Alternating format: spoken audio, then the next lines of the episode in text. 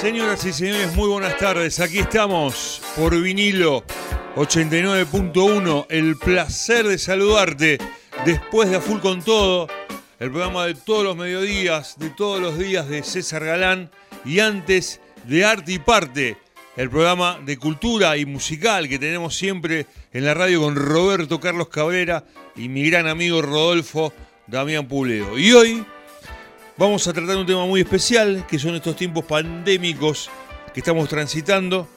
Y me da mucho placer saludar a Roberto Fidel, que es director del Hospital Bernardo Hussein, especialista en clínica médica, docente universitario y además trabajó en el Intersonal. Doctor Fidel, ¿cómo le va? Soy Sergio Evangelista aquí en la radio. Un abrazo, ¿cómo va? Hola, ¿qué tal? Buenas tardes, ¿qué tal? Un abrazo para vos y para todos los oyentes. ¿Cómo estás vos? Yo, eh, yo estoy bien, pero al mismo tiempo, doctor, preocupado por, por toda esta situación que estamos viviendo. Eh, y usted me imagino que también preocupado y ocupado también, ¿no? Exactamente, sí. Las dos cosas. Preocupado y ocupado, sí, exactamente. Bien.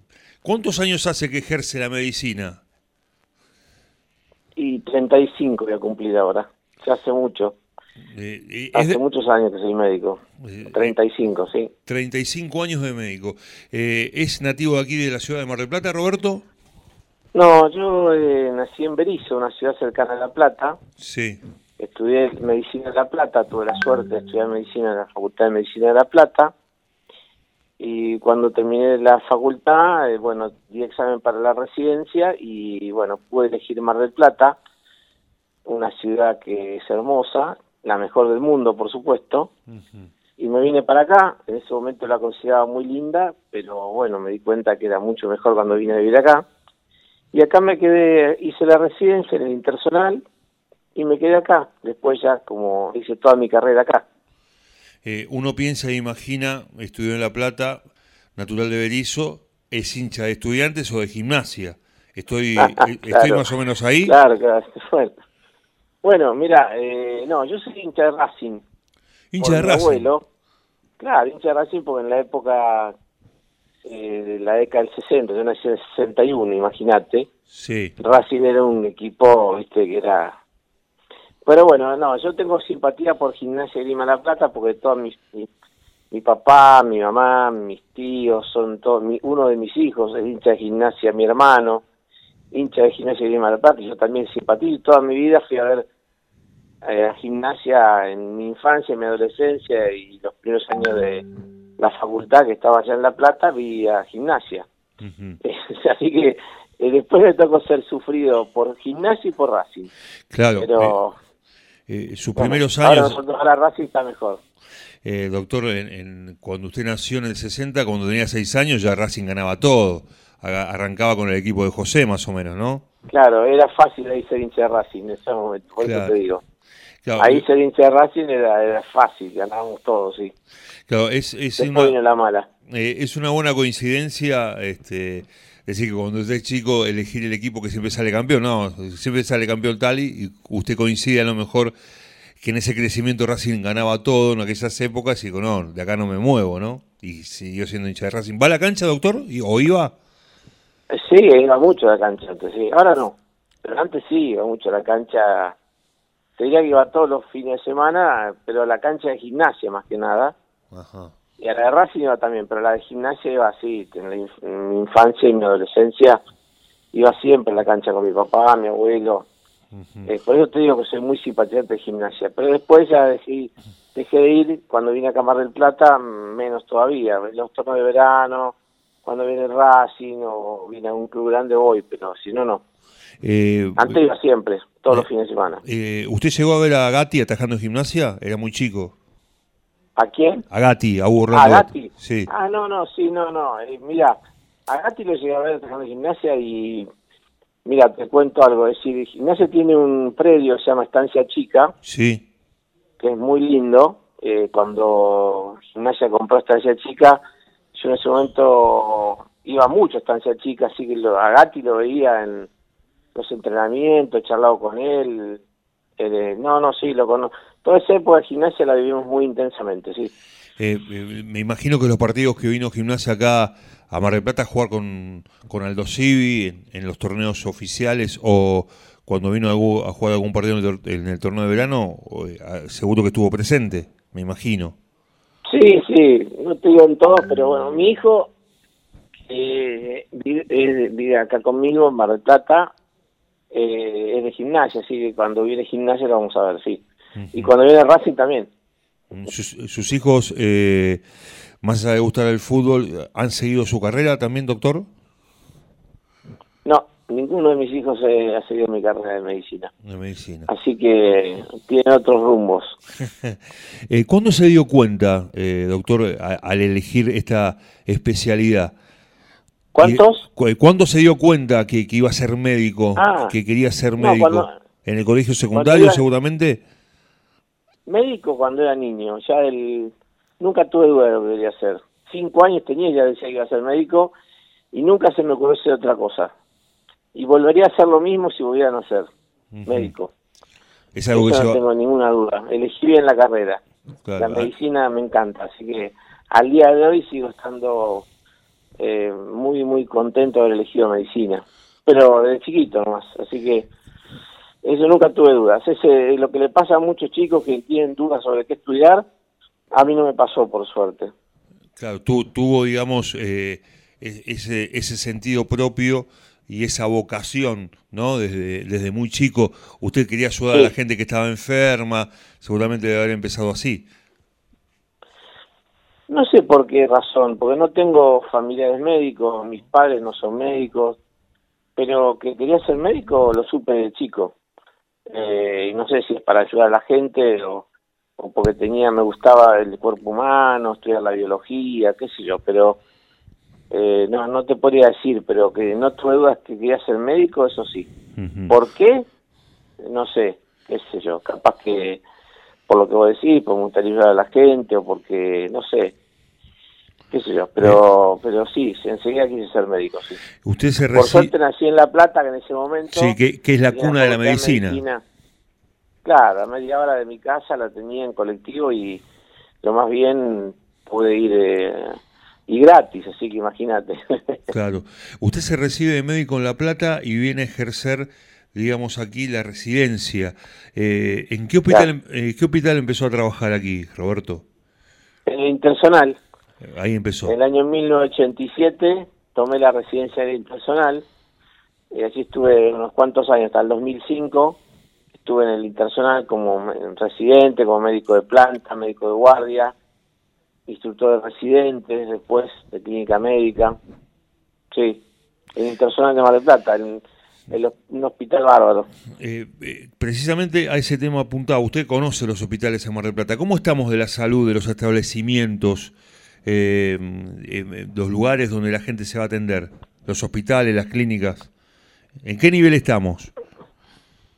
Y bueno, diría que comparado con Buenos Aires estamos peor. Comparado con otros lugares del país, bastante bien. Es decir, el hospital intersonal, te digo que cuando yo vine a verlo acá, en el 87 me sorprendió lo que era como infraestructura comparado con otros hospitales que yo conocía y era un hospital de primera línea, hermoso, limpio, eh, bien cuidado.